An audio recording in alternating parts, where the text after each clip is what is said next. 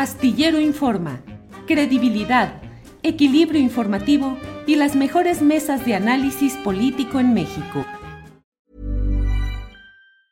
Burroughs Furniture is built for the way you live. From ensuring easy assembly and disassembly to honoring highly requested new colors for their award-winning seating, they always have their customers in mind. Their modular seating is made out of durable materials to last and grow with you. And with Burrow, you always get fast, free shipping. Get up to 60% off during Burrow's Memorial Day sale at burrow.com slash ACAST. That's burrow.com slash ACAST. burrow.com slash ACAST. Ready to pop the question? The jewelers at BlueNile.com have got sparkle down to a science with beautiful lab-grown diamonds worthy of your most brilliant moments. Their lab grown diamonds are independently graded and guaranteed identical to natural diamonds, and they're ready to ship to your door. Go to Bluenile.com and use promo code LISTEN to get $50 off your purchase of $500 or more. That's code LISTEN at Bluenile.com for $50 off. Bluenile.com code LISTEN. Víctor Ronquillo, buenas tardes. Hola Julio, buenas tardes, buenas tardes al público que nos escucha y por acá un poco sacudidos después del temblor, ¿no? Escuchaba yo la entrevista que tuviste con, con Tatiana Cloutier y en esos momentos sonó la, la, alarma. Yo vivo en un conjunto de condominios y bueno, como siempre ocurre, eh, eh, se siente fuerte, ¿no? El temblor en términos de lo que sabemos puede, puede ocurrir, Julio. Pero aquí estamos muy contentos de participar. ¿Y te moviste, Víctor, o te quedaste ahí en la... no, la verdad de las cosas es que me moví, Julio. Hay que tomar todas las precauciones, hay que seguir las indicaciones de protección civil. Y yo también quiero decir que por lo menos en esta zona de la ciudad no se ven daños considerables, ni mucho menos. Y por otro lado, pues las personas actuaron como sucede cada vez que enfrentamos esta situación, con mucha diligencia, ¿eh? Aquí en esta región, yo vivo en la Benito Juárez, en Santísima 14, Casa 9, y en esta zona de la Benito Juárez, pues la verdad es que la gente actúa con mucha, con mucha propiedad y siguiendo las indicaciones que ya conocemos establecidas para mantenernos con seguridad frente a estas contingencias, Julio. Gracias, Víctor. Ricardo Ravelo, bienvenido, buenas tardes. Hola Julio, buenas tardes. Eh, gusto saludarte. También saludo a Víctor y, al público que nos sigue. Bien, hoy no tendremos a, a, Guadalupe Correa Cabrera que está de viaje, anda ni más ni menos que en El Salvador. Este, por ahí vi eh, que algunas personas le dijeron que nos saludara a Bukele, así es que a lo mejor tiene chance de, de hacerle llegar ese tipo de comentarios. Pero bueno, vamos a iniciar con nuestra mesa de seguridad. Ya lo sabe, Ricardo Ravelo, periodista y escritor experto en temas relacionados con el crimen organizado, autor de libros como Los narcopolíticos, Zetas, la franquicia criminal, Ociel, vida y tragedia de un capo y el más reciente, El amo de Jalisco. Víctor Ronquillo, periodista y escritor de libros como Conspiración, La hora del narcoterrorismo, Saldos de guerra, las víctimas civiles en la lucha contra el narco. Y el más reciente, que es una novela que por ahí tengo, Víctor, una novela con un enfoque distinto, que se llama ¿cómo, Víctor? Camaleón, objeto literario no identificado. Sí, sí, sí, Camaleón. ¿De qué editorial y dónde la pueden ubicar, Víctor? Bueno, es una editorial, fíjate que hay una decisión de mi parte de publicar con editoriales que considero emergentes por distintas razones, no voy a abundar en ello, pero se puede, se puede conseguir ya en librerías y por otra parte, bueno, pues igual pongo a su disposición mi correo electrónico roncoblu.yahoo.com.mx para que puedan acceder a la novela. Si no tienen dinero, con mucho gusto les paso el PDF. ¿eh? Sí, sí, así es. Bien, Víctor. Víctor, eh, pues uno de los temas que están en estos momentos entre los uh, temas más uh, relevantes relacionados con seguridad pública y temas conexos está el hecho de la sanción de Estados Unidos a la red de los Beltrán Leiva para frenar el consumo de fentanilo. ¿Qué significan este tipo de sanciones? ¿Qué impacto puede tener, Víctor? Bueno, lo primero es que son sanciones que limitan la acción comercial de empresas y de individuos en Estados Unidos, ¿no? Y tiene como determinación pues impedir el, el, movimiento financiero de estas organizaciones criminales, movimientos financieros que pueden importar, según lo dijo ayer la secretaria del Tesoro, que se encuentra en México, más de 100 mil millones de dólares al año. Eso impacta al, sistema financiero de Estados Unidos. Me parece que es eh, muy importante y también, bueno, hago un paréntesis para preguntar en estas reuniones eh, al menos por la información de la prensa, no ha estado presente Pablo Gómez o no se ha eh, manifestado con declaraciones. Él es el titular de la unidad de inteligencia financiera, debería estar ahí. Quizá estuvo presente o está presente en la reunión que la secretaria del Tesoro eh, realizó con o realiza con Andrés Manuel López Obrador el día, el día de hoy. Yo quiero destacar también la importancia de la presencia de este personaje en términos de eh, una realidad clave, ¿no? Ya desde hace algunos años, Eduardo Buscaglia refería que era muy importante terminar con el cerco de protección eh, política, de corrupción política con los que actúa con los que actúan las organizaciones del crimen organizado y por otro lado terminar también con el abasto de armas, que además ha sido un tema del cual hay varios eh, asuntos que se han tratado esta semana. Y determinante terminar con los recursos financieros con que el narcotráfico eh, o las organizaciones de crimen organizado organizan sus acciones y con la infraestructura, ¿no? De que disponen. Llama la atención también, y aquí es donde uno tiene que eh, reflexionar, cómo ahora aparece el cártel de los Ventran Leiva en esta Ah, en esta narrativa, en este discurso por parte de las autoridades de Estados Unidos y cómo incluso se describen algunos personajes y sus acciones, ¿no? Hay también reminiscencias de personajes que anteriormente tuvieron poder en el, en el, en el tema del crimen organizado. Creo yo, y, esto independientemente de que me parece que la declaración más relevante eh, eh, en esta visita es cómo 100 mil millones de dólares al año procedentes del narcotráfico, eh, según la secretaria del Tesoro, que está de visita en México, Janet Zellen, impactan al sistema financiero de Estados Unidos.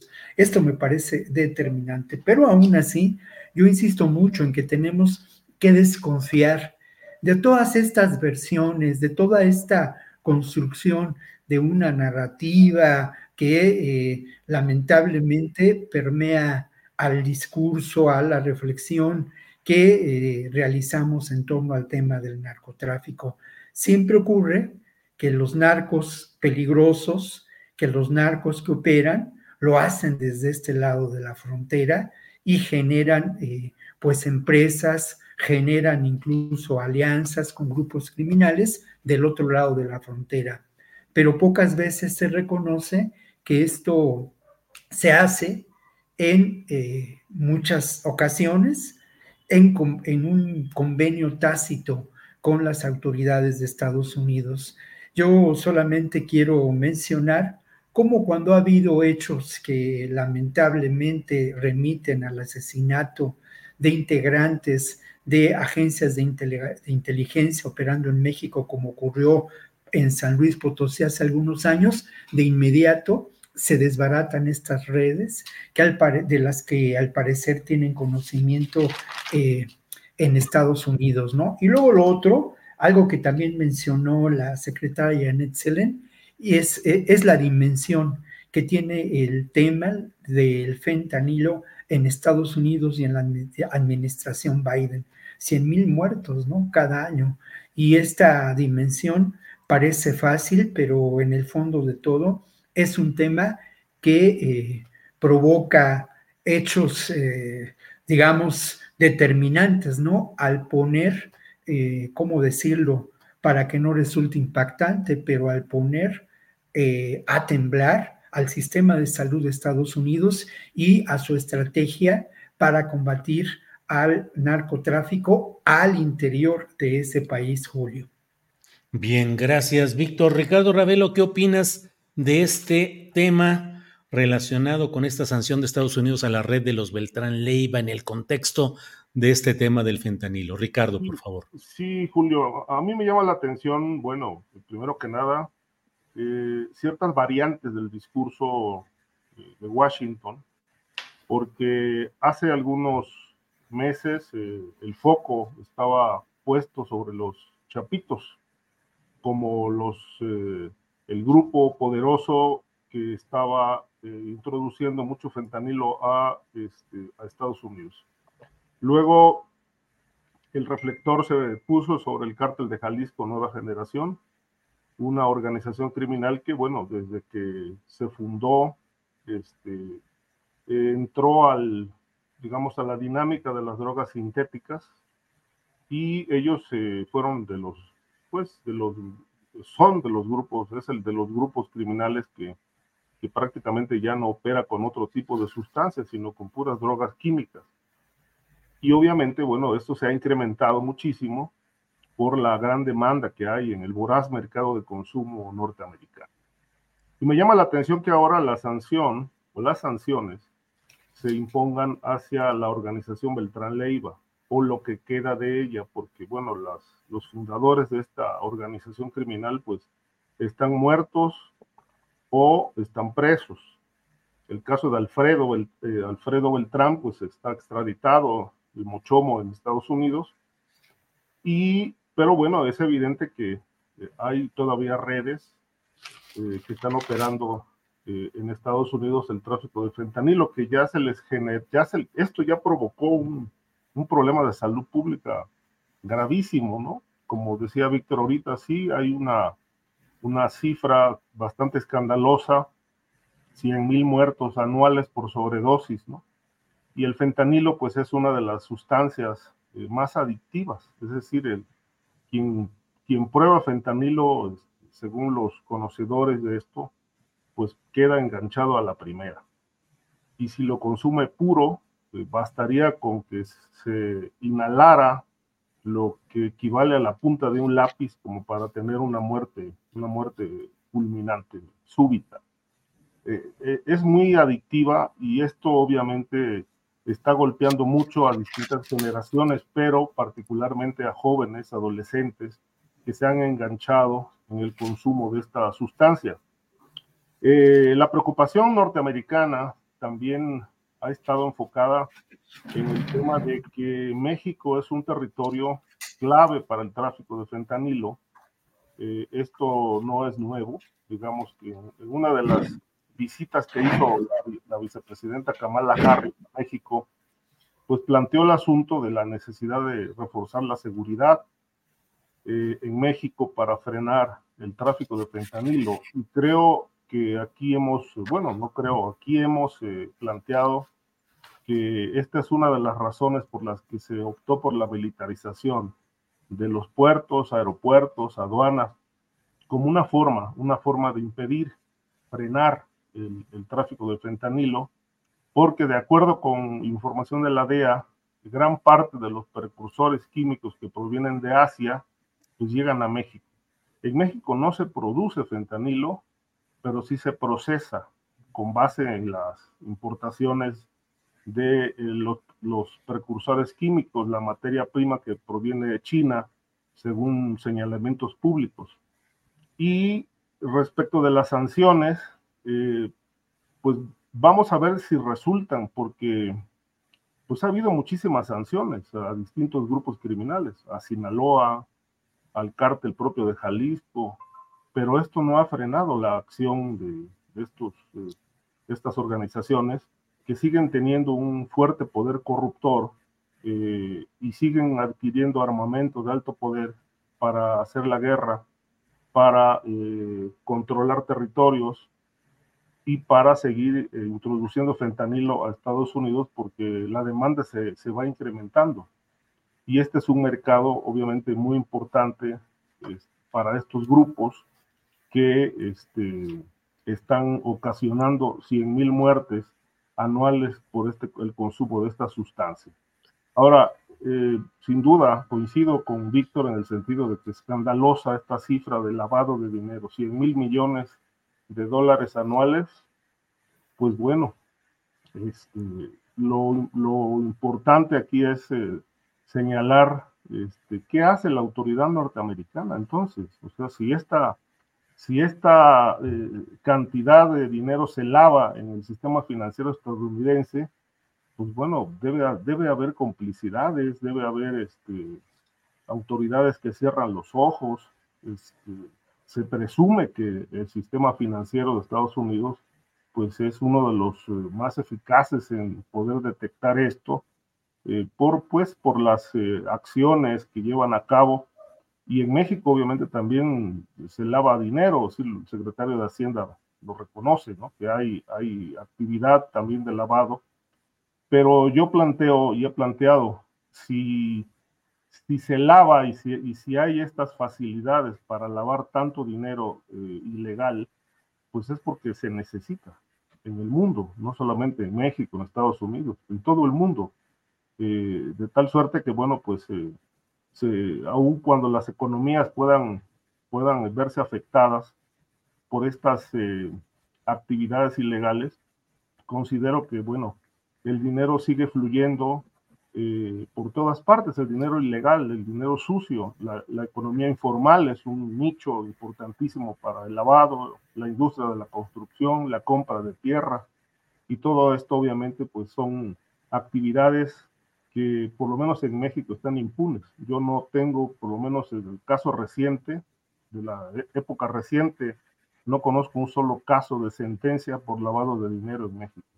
Hay muchas acciones de la unidad de inteligencia financiera cuando estaba el señor Nieto, eh, Santiago Nieto al frente, pero también hubo muchos fracasos y tropiezos, es decir, así como golpeaban eh, a empresas, eh, incautaban cuentas, pues luego los, los juicios no se sostenían en tribunales y la unidad de inteligencia financiera o la Secretaría de Hacienda tenían que devolver los recursos porque no alcanzaron a probar sus acusaciones.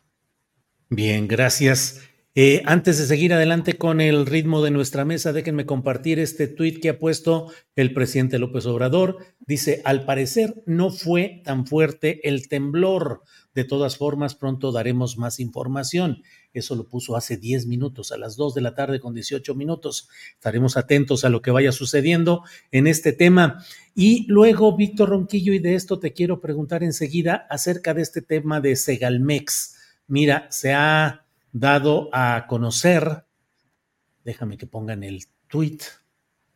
Eh, la Fiscalía General de la República informa, René G se encuentra en las instalaciones de la FGR, donde se le practican diversas diligencias. En el momento que el Ministerio Público Federal autorice, proporcionaremos más información. La información que ya ha estado circulando en las redes es acerca de que se detuvo a René Gavira, eh, alto directivo que fue de Segalmex, la seguridad alimentaria mexicana, a cargo en aquellos momentos de Ignacio Ovalle. ¿Cómo ves el tema de dos cosas que me parece que podemos eh, platicar en esta mesa? Víctor, lo relacionado con Segalmex, sí, desde luego, esta, se está haciendo justicia o no, qué pasa con Ignacio Ovalle, por un lado, y por otro, la virtual ya cierre absoluto del tema de Rosario Robles con la estafa maestra, porque judicialmente ya queda cerrado el caso. ¿Qué opinas, Víctor? Bueno, lo primero es que es lamentable que esto ocurra con una agencia dedicada a la seguridad alimentaria, ¿no? Porque al final de cuentas se lucra con algo que es esencial. Es eh, un tema relacionado con un fraude millonario en el que lamentablemente se ven involucrados diferentes funcionarios. Esto ocurre en este sexenio y eh, en este sexenio donde se ha luchado contra la corrupción, se han denunciado algunos casos, pero lamentablemente, y esto es un hecho, se ha llegado a pocas eh, conclusiones, a pocas sentencias firmes en relación a estos, a estos hechos, ¿no? Por otro lado, eh, resulta también evidente que estos espacios dedicados a la lo que podemos considerar las empresas públicas son vulnerados por eh, personajes dedicados a la corrupción, con una serie de artimañas, en ocasiones muy sofisticada, en otras no tanto, pero que de alguna manera nos remiten a una realidad que no ha cesado del todo. ¿A qué realidad? Pues precisamente a utilizar los recursos del Estado, o sea, del, sistema, ah, digamos, de infraestructura, del sistema financiero, a los recursos del Estado en beneficio propio, ¿no? Se construyen verdaderas mafias. Y bueno, hasta donde yo tengo entendido, Julio, queda pendiente en términos de... Eh, de lo que ocurre con Rosario, una demanda por lavado de dinero y asociación delictuosa. Pero sí es lamentable el que no se le haya dictado sentencia en que se encuentre en libertad después de las evidencias que incluso mantienen en eh, detenidos algunos de sus colaboradores más cercanos, como a Ramón Sosa Montes, ¿no? A mí me parece que este caso eh, hubiera resultado ejemplar para eh, realizar un diagnóstico de cómo operó el gobierno de Peña Nieto, de cómo utilizó precisamente los recursos del Estado para, en beneficio de, eh, pues, fraudes millonarios, ¿no? Del que sin duda se beneficiaron muchos fraudes que han quedado abusos, estafas presiones políticas, en fin, que quedan documentadas en el testimonio de Lozoya, que, que parece olvidado también, ¿no? Y sí creo que todavía eh, hace falta por desmontar algunos de los instrumentos, de los recursos, de la forma de operar de estos verdaderos, ¿cómo llamarlo? No? De estos verdaderos sistemas mafiosos que lamentablemente se incrustaron en el Estado mexicano desde la época de eh, posterior a la revolución y que operaron de distintas formas y que acrecentaron esa operación y esas ganancias cuando el gobierno de Salinas de Salinas de Gortari y pues cuando eh, en, en el régimen anterior muchos empresarios, pequeños empresarios, mucha gente hablaba de cómo era el peor momento en el que se vivió la corrupción en este país, Julio. Bien, gracias, Víctor. Ricardo Ravelo, ¿qué opinas de estos dos temas? Segalmex, detenido uno de los directivos hoy, está por darse la información. Y por otro lado, eh, pues el cierre virtual del caso de Rosario Robles, que queda ya en inocencia, al menos en este, bueno, no inocencia, simplemente no procedió eh, todo el juicio en su contra, por una parte, queda incluso en disponibilidad de optar por algún cargo de elección popular. Ricardo, ¿qué opinas de estos temas? Sí, Julio, yo creo que el, tema Segalmex, eh, pues es un asunto bastante grave por todas eh, las acciones fraudulentas que se han cometido allí. Este, y pues desde mi punto de vista, eh, el presidente ha quedado a deber en el combate a la corrupción sobre todo de este caso Segalmex, y en la corrupción del sexenio anterior. Es decir, ahorita Víctor mencionaba un punto que me parece interesante, es decir, traer a los a México bajo un acuerdo eh, para que fuera testigo, testigo estelar, testigo protegido, eh, pues tenía un significado eh, no solamente político en su momento, sino también legal, porque de los dichos de los Soya se enderezarían carpetas en contra de personajes como el expresidente Peña Nieto, eh, Luis Videgaray, por citar solamente a dos. Y obviamente esto, esto no, no ha ocurrido. Se ha manejado mucha versión, muchas versiones en el sentido de que hay carpetas integradas, pero no terminan de consignarse. Eh, las razones las desconocemos. He considerado que frente a esta situación que evidentemente pues raya en impunidad, el fiscal Gers Manero pues ha quedado a deber también muchísimo y considero que ha sido un fiscal ineficiente para la sociedad, pero muy eficiente para el sistema político porque pues si no hay justicia, si no se procura la justicia, pues bueno, se, se robustece la impunidad. como ha quedado claro en algunos casos. Lo de Segalmex eh, es una investigación que yo no sé si alcancen a, terminarla, eh, pero por ejemplo su titular, el que fuera, el que fuera su titular, Ignacio Valle, pues lo sacaron de la jugada y lo, lo pusieron a salvo. Ahora despacha en la Secretaría de Gobernación este, encargado de bajar recursos federales a los municipios. Eh, una función pues que también ha sido en otro tiempo eh, eh, maniobrada con fines de, corrupción. A lot can happen in the next three years. Like a chatbot may be your new best friend.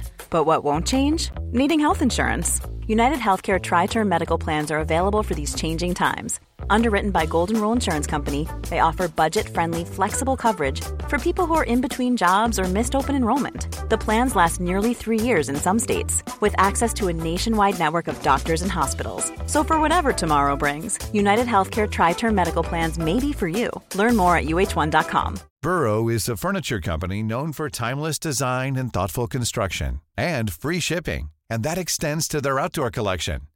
Their outdoor furniture is built to withstand the elements, featuring rust-proof stainless steel hardware, weather-ready teak, and quick-dry foam cushions. For Memorial Day, get 15% off your Burrow purchase at burrow.com slash ACAST and up to 25% off outdoor.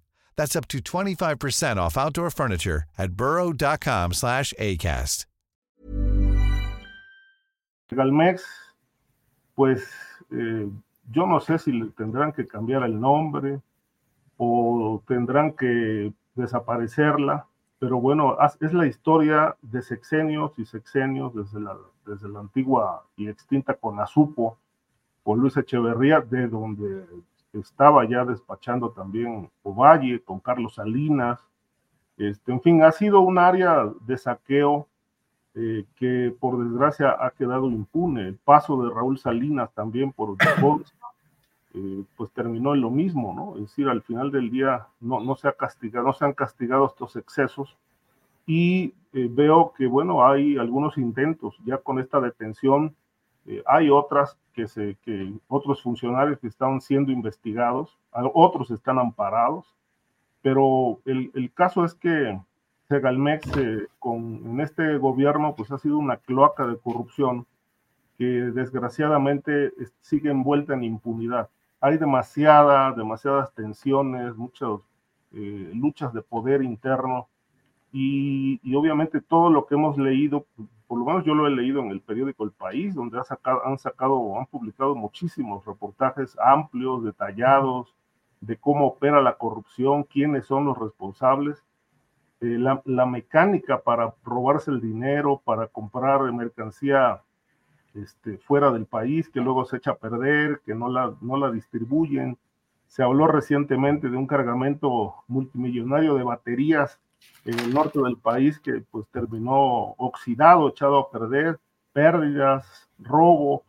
Entonces, pues eh, yo creo que, que, para la siguiente administración tendrán que replantear eh, qué harán con Segalmex, porque definitivamente eh, como, como, está operando, pues lo único que está generando es corrupción y pérdidas.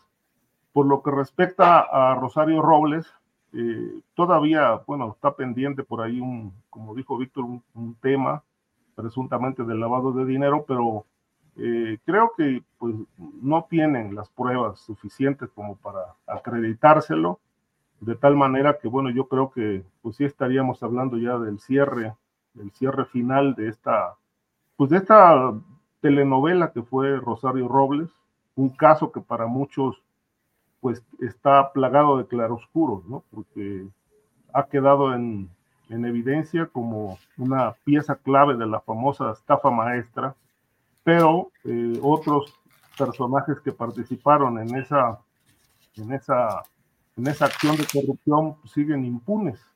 Este, y eh, creo que también toma sentido el hecho de que eh, el encarcelamiento de Rosario Robles, el trato que le dieron, pues dista mucho del que le dieron a, a Lozoya, por ejemplo. Por eso eh, han surgido las versiones de que el de Rosario Robles fue una venganza del presidente. Bien, Ricardo, gracias. Víctor Ronquillo, em, entre otros temas, hoy el presidente de la República ha dicho que va a dar a conocer sus propuestas de reformas, entre ellas la electoral, que bueno, la dejamos aparte porque no, digamos, no es materia de esta mesa, pero también la del Poder Judicial, que ya eh, lo esencial ya se ha ido planteando, y luego que la Guardia Nacional siga dependiendo o coordinada por la Secretaría de la Defensa Nacional. ¿Qué opinas de estos dos temas? El que la Guardia Nacional siga, como está en los hechos, eh, administrada y coordinada por la Defensa Nacional y no por el ámbito civil, que sería la Secretaría de Seguridad y Protección Ciudadana, uno. Y segundo, si la propuesta de la reforma al Poder Judicial eh, será bandera electoral. El presidente anuncia que en febrero será cuando la dé a conocer. ¿Qué opinas, Víctor? Bueno, lo primero, Marty Batres acaba de decir que no, que no hay daños en la Ciudad de México, ¿no? Una buena noticia que creo que nos hace sentir tranquilos a todos nosotros, ¿no? En la Ciudad de México. Y bueno, mira, yo creo que el tema de la Guardia Civil es muy importante porque sí nos remite a una realidad. Lamentablemente, sí, en el espacio de la seguridad pública hay un efecto de militarización con lo que puede provocar ese efecto, ¿no? Es cierto, se ha mantenido cordura, aunque ha habido eventos lamentables de la participación del ejército en actos reprobables, incluso ya sancionados penalmente. Hasta donde sabemos, y de acuerdo a las denuncias presentadas, eh, la Guardia Nacional no ha aparecido o no ha actuado en estos, en estos eventos. Aún así, es eh, para mí determinante el que el tema de la seguridad eh, sea contemplado de una manera distinta, ¿no? Hoy en día ha permanecido este tema de la seguridad nacional. Incluso este tema de la seguridad nacional ha llevado a la actuación del ejército mexicano como uno de los pocos aliados confiables de que parece disponer este gobierno, pues a la gestión de aduanas, de aeropuertos, a la construcción de infraestructura clave para el proyecto de la cuarta transformación en términos de mejoras sustanciales para la economía del sur y el importante tren transísmico. Pero lo cierto es que eh, el tema de la seguridad tiene que verse desde una perspectiva de seguridad humana. Y en ese sentido, no, no me parece eh, válido que se gestione desde el ejército, desde las Fuerzas Armadas, con un criterio que dista mucho de una perspectiva social, humanista y que entiende que las causas de la delincuencia, incluso de la delincuencia organizada, tienen que ver con factores sociales, con factores económicos. En ese sentido, a mí me parece que hay una contradicción grave entre la propuesta política de Andrés Manuel López Obrador y la gestión en muchas instancias de terminar con las causas y esta ah, acción de la Guardia Nacional. A mí me ha tocado eh, digamos, ver los desplazamientos carreteros de la Guardia Nacional eh, cuando se mueven de un lugar a otro, bueno, son, son espectaculares, ¿no? Y son también temibles. Eh, por otro lado, hablando de esos desplazamientos carreteros, nos recuerdan mucho a la estrategia seguida por Felipe Calderón cuando la llamada guerra del narco, ¿no? Apagar un fuego y luego seguir apagando otros sin terminar con las causas determinantes que provocan los incendios, ¿no? De el crimen organizado, de la delincuencia, ¿no?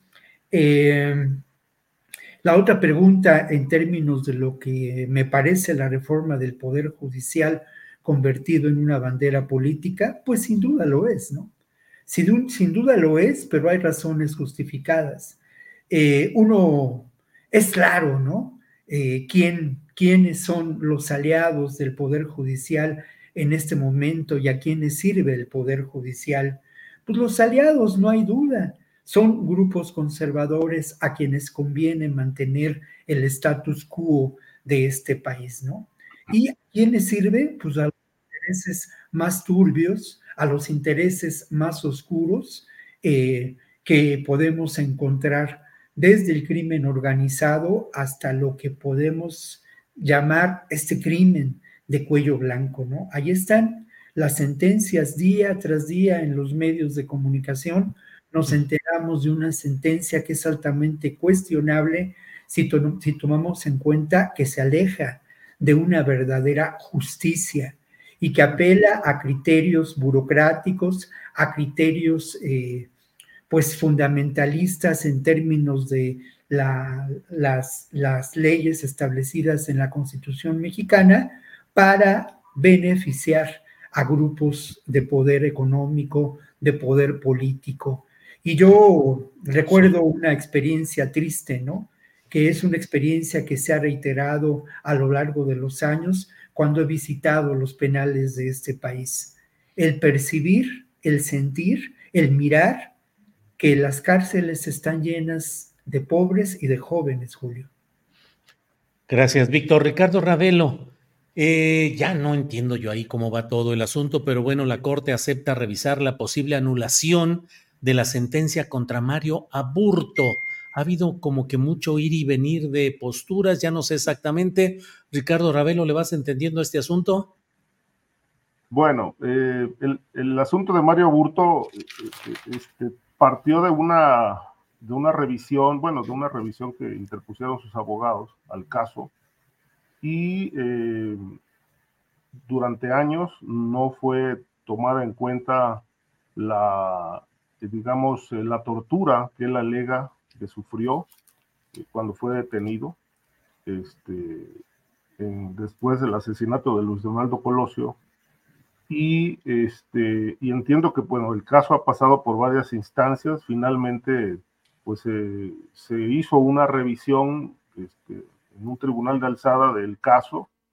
Eh, no, aquí el, asunto es que si, si se llega a demostrar que realmente fue torturado, este, pues Mario Aburto tendría que, tendría que salir ya de la cárcel. El año entrante se cumple su sentencia eh, y el caso, bueno, llegó a la, a la corte donde será nuevamente revisado. Este, hay muchos datos eh, en el expediente que dan cuenta que en efecto fue torturado el día de la detención. Hizo, pero también hay, hay demasiadas, eh, digamos que versiones al respecto que, que han llevado al caso, han llevado el caso como a una suerte de extravío, ¿no? Es decir, la línea de verdad está extraviada porque pues no se sabe quién lo torturó. Este, la policía eh, del, estado, del estado de Baja California, quién ordenó la tortura, por qué, en fin, es un caso que desde mi punto de vista tiene demasiadas interrogantes y pocas respuestas. Eh, eso es lo que puedo sostener sobre esto, Julio. Bien, gracias Ricardo.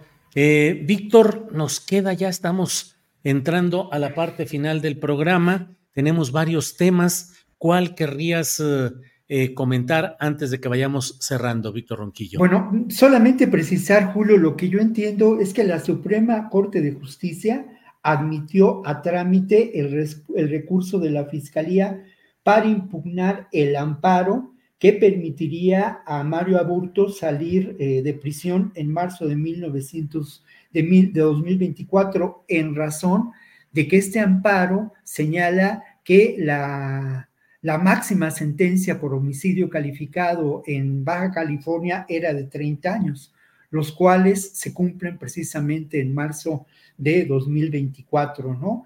Y el juez eh, Jorge Pardo Rebolledo estableció una sentencia de 45 años de cárcel, lo cual es pues discutible, ¿no? Yo solamente quiero señalar algunas cosas, obviamente es muy difícil recuperar la investigación que realizamos en esos años y menos en unos cuantos minutos, ¿no? Pero eh, eh, yo voy apuntando, el arma con la que se cometió este homicidio venía del norte, era un arma caliente, que incluso hay registros fue utilizada por la pandilla de la Logans, que participó en el crimen de, eh, del obispo Posadas, ¿no? Luego lo otro, la zona donde vivía Burto es una zona que yo visité en esa ocasión muchas veces, es una zona donde había registro de bodegas utilizadas para el narcotráfico, ¿no? Donde se guardaba la mercancía para poder transportarla en otro momento, ¿no? Lo otro, la libreta de direcciones de Mario Aburto implicaba a muchas personas en lo que puede considerarse un posible complot. Otro tema que es muy interesante es el perfil psicológico de Mario Aburto, que fue dado a conocer por la propia entonces Procuraduría, General de la República y que desde mi punto de vista, pues no puedo entrar en demasiados detalles y señalar algunos elementos, eh, pero podían eh, eh, hacer ver que este hombre fue el, último eslabón de una cadena de complicidades, de un complot y que fue el indicado por ese perfil psicológico para eh, jalar el gatillo. Y luego, pues una última pregunta, ¿no? Es a quién, a quién beneficia que Aburto no salga libre. ¿Qué puede declarar Mario Aburto? ¿Y qué le puede ocurrir si, si, resulta, si resulta libre? de acuerdo estrictamente a lo que parece, a lo que parece la ley. No pudo haber sido sentenciado a más de 45 años de prisión, Julio.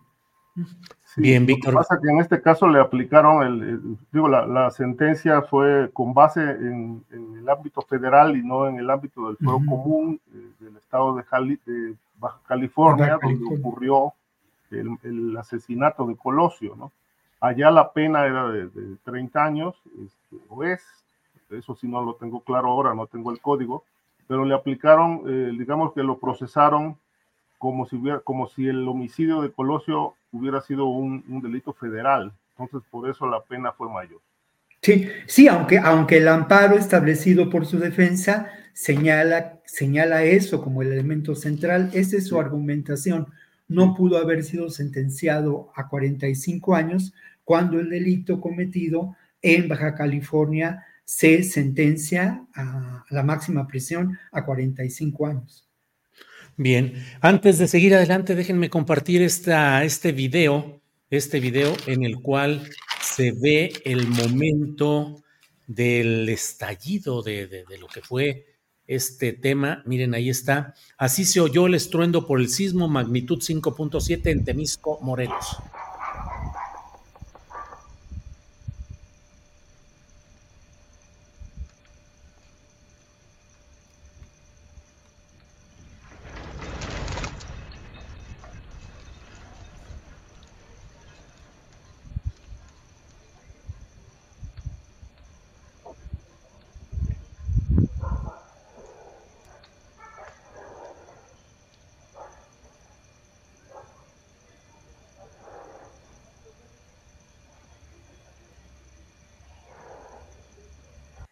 Bueno, pues eso fue el estallido que hubo ahí en uh, Temixco, Temisco, Morelos. Así fue el, estruendo por este sismo.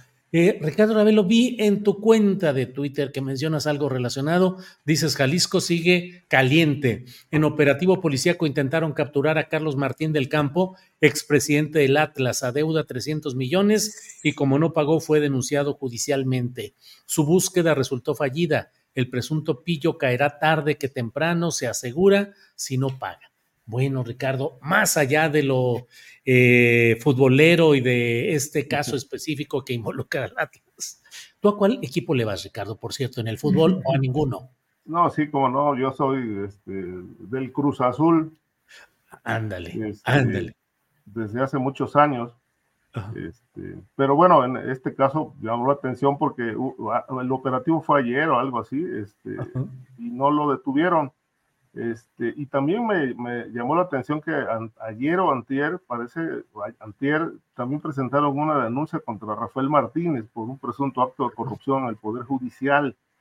Eh, hay un abogado que lo acusa de hacer maniobras ahí para este, eh, para sacar fallos a favor de sus intereses, ¿no? Entonces, pues está caliente, yo por eso planteo que sigue caliente. Sí, pero yo aproveché el tema para preguntarte cómo va la venta, la difusión del libro El amo de Jalisco, del cual mucho nos ocupamos en días pasados. Ricardo, ¿cómo va el tema? Mira, Julio, el libro en realidad pues, se viralizó porque como hubo este parón allá en, Jalisco por la que cancelaron la presentación que íbamos a tener ahí en Gonville, luego pues la presión este, a través de medios y particularmente este espacio tuyo, pues hizo posible que el viernes, ya viernes pasado, ya sobre las seis de la tarde, finalmente eh, le dieron entrada en la fil al libro.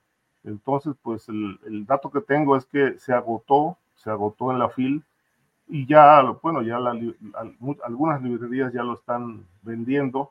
Este, y eh, leí también unas declaraciones del gobernador eh, cuando un reportero le preguntó sobre su opinión sobre el libro y pues dijo que él no iba a responder a payasadas el reportero inquirió, oiga, ¿y va a demandar al periodista?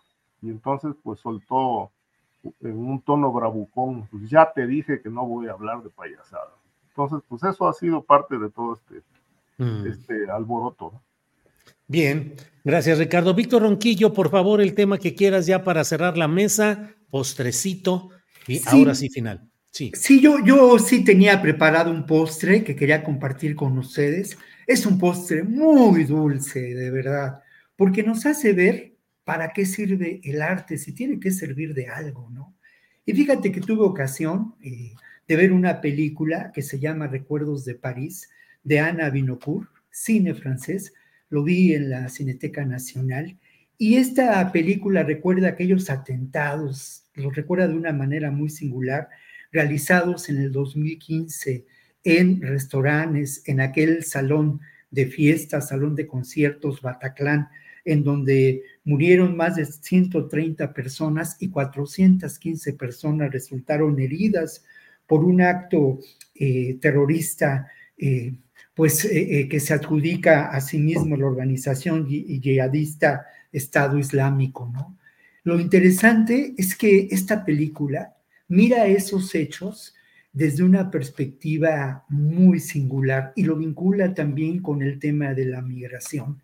No voy a contar la trama porque recomiendo mucho la película que se puede ver en estos días en la Cineteca. Tiene ya varias semanas en cartelera, pero lo interesante es que al final de cuentas, a esa sociedad francesa lastimada por estos hechos, esta película le presenta vía el arte cinematográfico un recurso de sanación.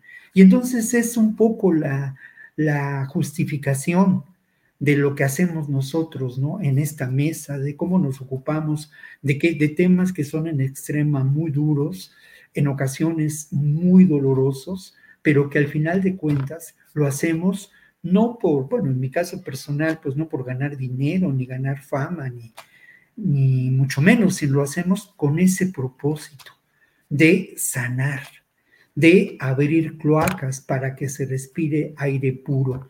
Y es una película que al final de cuentas eh, mira todo esto desde una perspectiva de una sobreviviente de estos hechos que se encuentra en un momento de la película con eh, pues un migrante, ¿no? Un migrante que, que le tiende la mano en los momentos más difíciles. Es francamente un postre enormemente dulce y que a mí me anima mucho para seguir día con día con la talacha periodística, como decía el maestro Vicente Leñero Julio.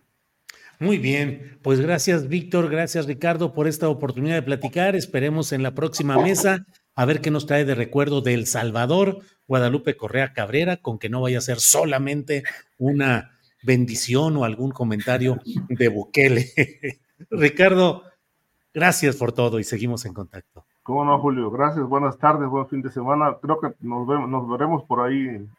Sí, sí, este fin de semana. Sí, sí, así es. Ahí nos vemos el, este fin de semana. Víctor Ronquillo, gracias.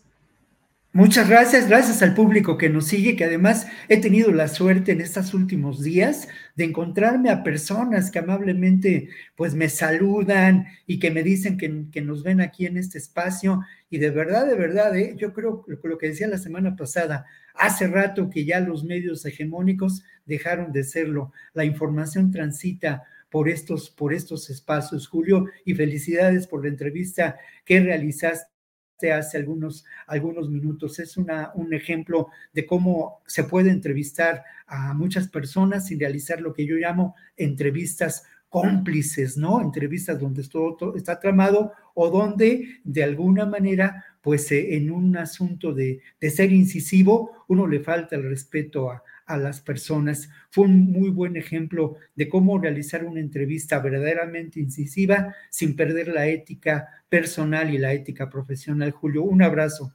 Un abrazo. Gracias. Igual, nada más lo que hizo Julio, entre otras cosas, aparte de, de lo incisivo, es ejercer lo que se llama el sagrado deber de preguntar.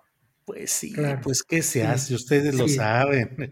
Y cuando el entrevistado te dice, esto no me preguntes, dices, bueno, ¿cómo no voy a preguntar? Os digo, sí, ahí pues está precisamente el interés periodístico. Gracias, Ricardo, muy amables los dos. Gracias, Ricardo. Hi, I'm Daniel, founder of Pretty Litter. Did you know cats tend to hide symptoms of sickness and pain? I learned this the hard way after losing my cat, Gingy. So I created Pretty Litter, a health monitoring litter that helps detect early signs of illness by changing colors, saving you money and potentially your cat's life. Pretty Litter is veterinarian developed, and it's the easiest way to keep tabs on your fur baby's health right at home. Go to prettylitter.com and use code ACAST for 20% off your first order and a free cat toy. Terms and conditions apply. See site for details. Planning for your next trip? Elevate your travel style with Quince. Quince has all the jet setting essentials you'll want for your next getaway, like European linen, premium luggage options, buttery soft Italian leather bags, and so much more.